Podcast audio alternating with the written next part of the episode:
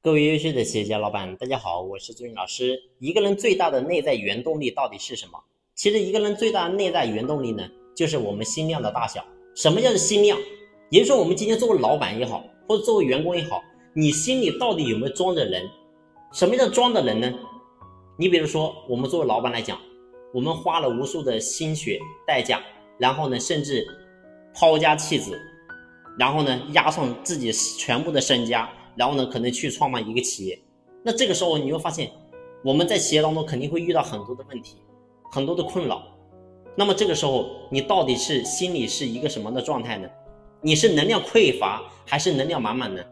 其实能量匮乏或能量满满，不取决我们今天经营企业的状况，而是取决于你的内心到底有没有真正装的人。假如说今天作为一个老板，你今天经营企业不是很顺利，然后呢，遇到很多的坎坷和困难。你很想去放弃，但是呢，如果说你心里装的人，你再去思考，你的家人现在在干什么呢？你的老婆、你的孩子、你的父母有没有因为你的存在能够活得更好呢？所以，当你能够真正装下这人的时候，你会发现你的内心立马就能够能量满满。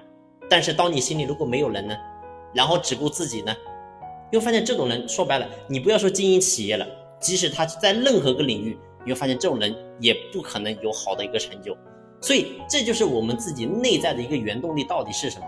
所以我说，作为中国人来讲，比较传统的是讲究这些叫孝道，包括说对待家人的这种和睦的一种精神。但是呢，我们撇开这些来讲，我说作为我们真正要想成事的人来讲，这个东西确实是非常重要的。